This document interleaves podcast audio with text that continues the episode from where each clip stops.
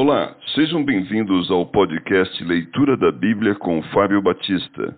A minha oração é que Deus fale ao seu coração por meio da Bíblia Sagrada.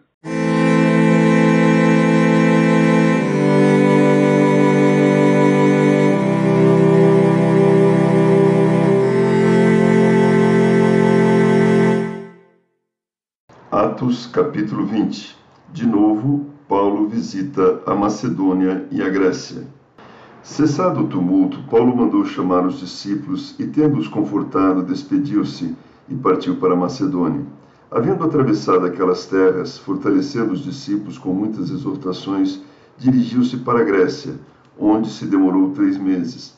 Tendo havido uma conspiração por parte dos judeus contra ele, quando estava para embarcar rumo à Síria, determinou voltar pela Macedônia. Acompanharam-no até a Ásia Sópatro de Bereia, filho de Pirro, Aristarco e Secundo de Tessalônica, Gaio de Derbe e Timóteo, bem como Tíquico e Trófimo da Ásia. Estes nos precederam, esperando-nos em Troade. Depois dos dias dos pães asmos, navegamos de Filipos e em cinco dias fomos ter com eles naquele porto, onde passamos uma semana. Paulo em Troade.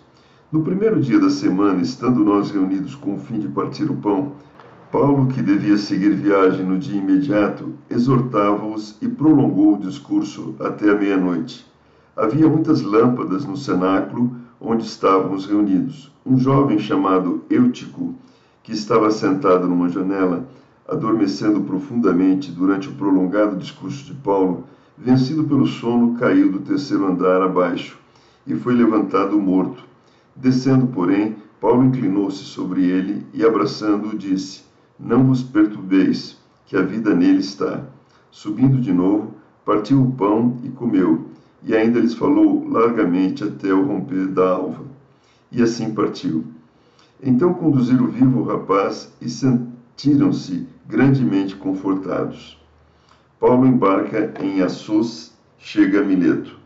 Nós, porém, Prosseguindo, embarcamos e navegamos para Sos, onde devíamos receber Paulo, porque assim nos fora determinado, devendo ele ir por terra. Quando se reuniu conosco em Assos, recebemos-lo a bordo e fomos a Mitilene. Dali, navegando no dia seguinte, passamos de frente de Quios no dia imediato.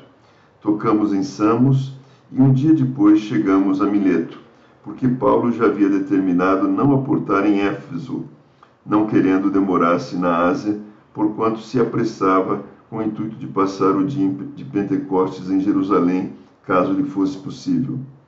Em Mileto, fala aos presbíteros da igreja de Éfeso.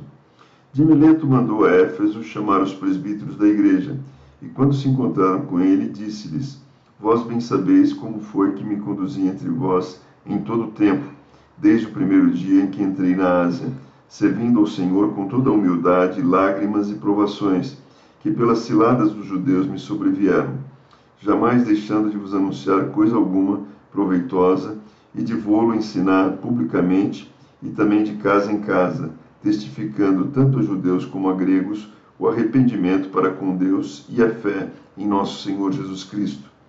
E agora, constrangido em meu espírito, vou para Jerusalém, não sabendo o que ali me acontecerá senão que o Espírito Santo, de cidade em cidade, me assegura que me esperam cadeias e tribulações.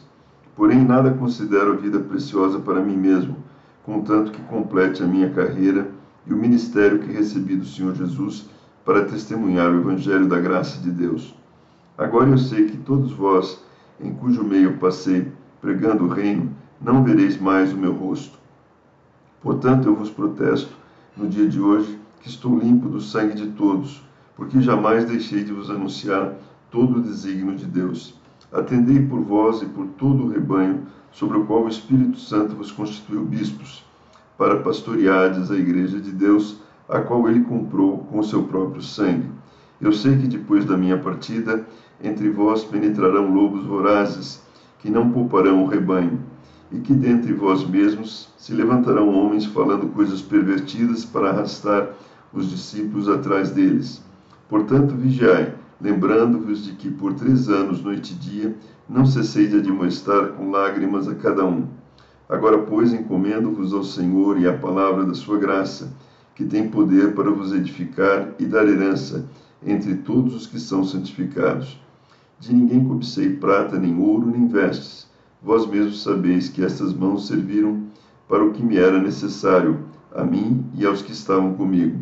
Tenho-vos mostrado em tudo que, trabalhando assim, é mistério socorrer os necessitados e recordar as palavras do próprio Senhor Jesus. Mas bem-aventurado é dar que receber. Paulo ora com eles. Tendo dito essas coisas, ajoelhando-se, orou com todos eles. Então houve grande pranto entre todos, e abraçando afetuosamente a Paulo, beijavam, entristecidos especialmente pela palavra que ele lhe dissera, que não mais veriam o seu rosto, e acompanharam-no até ao navio.